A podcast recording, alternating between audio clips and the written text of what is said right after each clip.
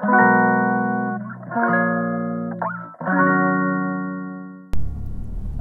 んにちは。ヨガじゃない話。倉本々子です。はい。えーと皆さんいかがお過ごしでしょうか？はい。ここ最近ね私はあのー、音声 SNS のクラブハウスすごい話題ですよね。なんかヨガの先生もたくさんたくさん増えてきているみたいでうん、あの今まで声を聞いたことなかったけど知ってる先生とかもいるじゃないですか。ね、そういう先生のお話を聞けたりしてなんかすごい楽しいなってなんとなく使い方があの最初使い方分かりませんみたいなプロフィールにたくさんの人書いてたと思うんですけどなんとなくね使い方が分かってきてる人いるんじゃないかな多いんじゃないかな私もそうなんですけどあのー、そうそうなんか話しやすいんですよねあれきっとね。うん、なんかこうラジオになっちゃうとさこういうふうに一人で本当に誰もいないところで前を見て喋ってるので、ね、何喋ろうみたいなのとかちょっとハードルが高いのかなって思ったりするけど誰かと会話ってね会話じゃだから喋るじゃないですか。うん、それを誰かに聞いてもらってでまた混ざってもらってねこうジョインしてもらう人をこうピックアップしたりしてどんどんいろんな話になっていくっていうのであのー、そうそうそう。面白かったですよ。ヨガの先生がヨガのビジネスとかを教えてる有名な先生がいてその先生のルームっていうのかな？にもう本当にね多分100人とかもうちょっといたかな？入っててもう本当に知ってる先生たちばっかりだったんですけどその中でもなんだろうな心理学の臨床心理士さんとかそうあの介護士さんとかでヨガの先生ですとか理学療法士ですとかやっぱりいろんな方がいてあ今度よければあの一緒に仕事しましょうとかそんな話になってたりしてあの人材をね見つけるっていう意味ではすごくいいよねっていうのをその先生がおっしゃってて確かになって。ただ一つ思ったのがあのそこでねこう知り合ってあの知るっていうところまでですよねやっぱり。だから知るツールですよね。うん、本当にその人がどうなのかっていうところはわからないからなんか偽物が出てくるだろうとかねすごい言われてますよね。キムタクが10人ぐらい。あの出てくるだろう みたいな木村拓哉みたいな。で声ちょっとねあの真似したりとかしてね出ちゃったりとかってすればあのその人かななんて思ったりする人いるんじゃないかなっていう話をしてた 男の人たちで10人ぐらいいてそこのルームに入った時にめちゃめちゃ笑ったんですけど私。面白いこと考えるなって。でもそうですよね。モノマネ芸人さんのなんかそういうこと考えたりとかもあるかもしれないねなんて話してたんですけど面白いね。あとはねあのー、助産師さんの集まりのところに入らせてもらってあの全然聞く専門だったんですけど昔の助産師さんと今の助産師さんの違いとかさあとは子供を取り上げるっていうことだけがやっぱ仕事じゃない。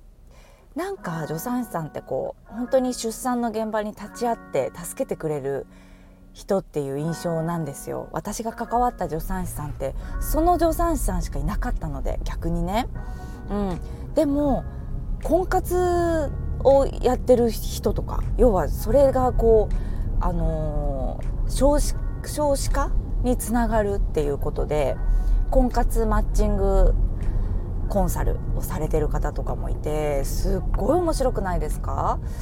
あとはもう本当に産後のお母さんのケアだけをする。お産には携わったことないですっていう先生もいらっしゃったりとかしていろいろな考え方。いや勉強になった。すごい面白いです。新しいものねわーって毛嫌いしちゃわないで「えー、何なのこれ」って。そこでの楽しさとか例えばあのー、マネタイズの仕方とかここでどうやって自分の仕事に使えるのか。かメンタリストの DAIGO 先生が言ってたんですけどあの、無料で SNS やる気はないんで僕はって言ってがっつり自分のこうサブスクとかを紹介されててなるほどなと。うん、みんなやっぱりこれが何かにつながるんじゃないかと思って今わっと集まってやってるんだと思うんだよね。なのでこれからね、海外から始まったものですけど日本ならではの日本人ならではの使い方だったりとかね業界ごとになんか使い方っていうのがなんかありそうですよね。だからちょっとヨガとかそういう体を整えたりとかねする指導にあたってる先生はどういった観点でこれをね生かして使っていくのかななんてあのすごいね前向きな気持ちで見てます。面白い。ながら聞きが好きだからそもそもが。なんかヨガじゃない話これ一人で私ヨガじゃない話してますけどそのクラブハウス内でヨガじゃない話誰かとしたらすごい面白そうなんだけど 誰かヨガじゃない話一緒にしたい人いませんか？なんかああいうとこでやらないとできなくないですか？私他でできるかなって考えたんだけどあのインスタライブとかって顔が映るじゃないですか。からお化粧してないとダメなのかなとか喋ってる時大体私ずっと変な顔してるんですよ。なのであのちょっと嫌なんですよね。でも顔映らないしさあの1対1じゃなくても9人とか10人とかでね話せたら面白そうじゃないですか。そんな感じの使い方っていいんですかね。なんか一緒にやりたいよっていう先生いたら先生じゃなくてもいいんですけどあのお声かけてください。ぜひぜひ一緒にやらないですか？なんか面白そう。そこで感じる新しいことじゃないですか。なのでそういうのをすごい感じていきたいなというふうに今ね思ってます。はい。どうでしょうか？皆さんやってますか？7個倉本でやってます。うん。7個ドットヨガかな？ちょっとわかんないんですけど。はい。もし見つけたらフォローしてください。ね。そうそう。あのー、私一回「ああ菜々子さん入ってください」っていうふうに言ってくださった方たちがいたんですけどその時私あのヨドバシカメラ で洗濯機買っててですねちょっと入れなかったんですよ。すっごいあのヨドバシカメラの音楽ってあるじゃないですか。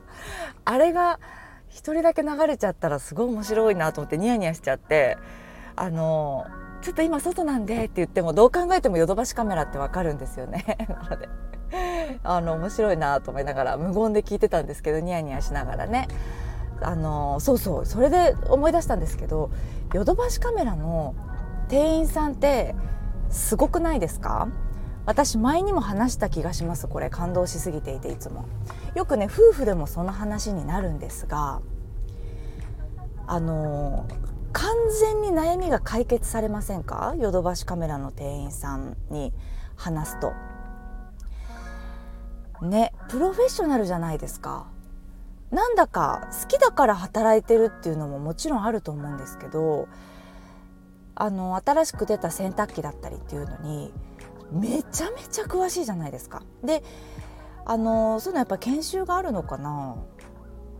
本当にそういうぐらいあの興味津々なんですけど今まで自分が使っていて困ったことってあるじゃないですか。買い替えたいんだからさ。ねどういうことが嫌で買い替えたい？えそんなこと言わないですか？皆さん。私ね言っちゃうんですよすぐ。今 こういうの使っててこれが嫌なんですよって。うん、でそれをクリアできるものはどれですか？みたいな「あこれですね。じゃああのこの中でこの違いは何ですか?」とかって聞いちゃってああもう完璧なんですよ。何にもわからない主婦に教えてくれてるんです。その感じも素晴らしいですよね。一からもうわからないっていうのを前提にこう教えてくれてる感じなのでもう嫌味とか全くないですし生き生きしてるんですよね。洗濯機が僕は大好きっていう感じで喋ってるので最高だなって思いました。うんやっぱり HSP の気質もあるかもしれないけどやっぱ気になってしまうあの店員さんのそういったちょっとしたあの愛だったりとかあの情熱っていうところにねすごくあの私は敏感に反応してしまうタイプであの共感してくれる人がいたらすごく嬉しいんですけれどもあのファミリーレストランで例えば今日のなんかランチメニューっていうのがあるとするじゃないですか。日替わりみたいな。でそれもあの選ぶ候補に入っているメニューに。ね。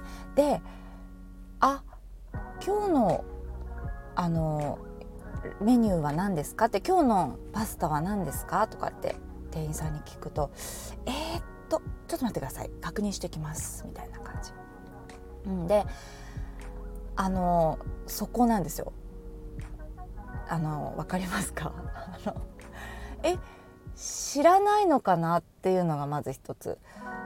わかんないですよ。もう私の悪いところなんですけどベクトルがなんていうのかな難しい、えー、ちょっと言葉をすごく選ぶ。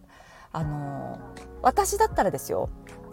もしお客さんにね50人来たらランチの時間50人に聞かれる可能性大じゃないですか。今日のパスタ。ね。でわからないっていうのがやっぱ私だったら分かっときたいんですよね。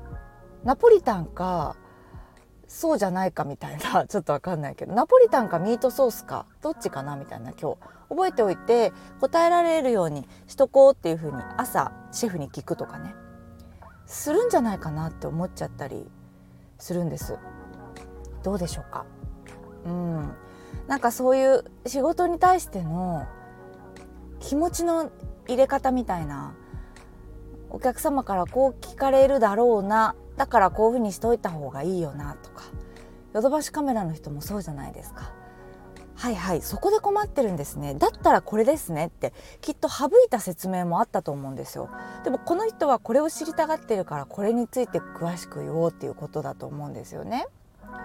とこの間感動したのはあの警備員さんじゃないなあのパーキングを入れる時のこうお姉さんなんだけど棒を振ってこう今ちょっと待ってください今行ってくださいっていう人なんですけどこの施設に入るかなっていうのを最初からこう探っていて道路に出てで入りますよっていう感じで早めにこうウインカーを出すともう「あーい!」ってお辞儀を振ってこう棒をこういうふうに手を振る「ヤッホー!」みたいな感じで手振ってくれてるんですよね。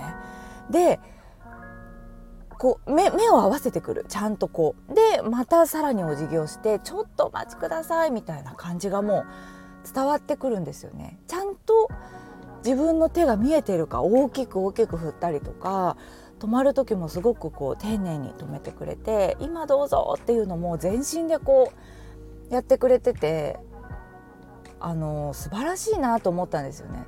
どのお仕事でも言えるのがねターゲットの人いるじゃないですか相手がお客様だからその人に分かりやすいように見やすいように意思疎通ができていなかったらどうなんだろう仕事としてって ちょっとうるさいですよねいちいち。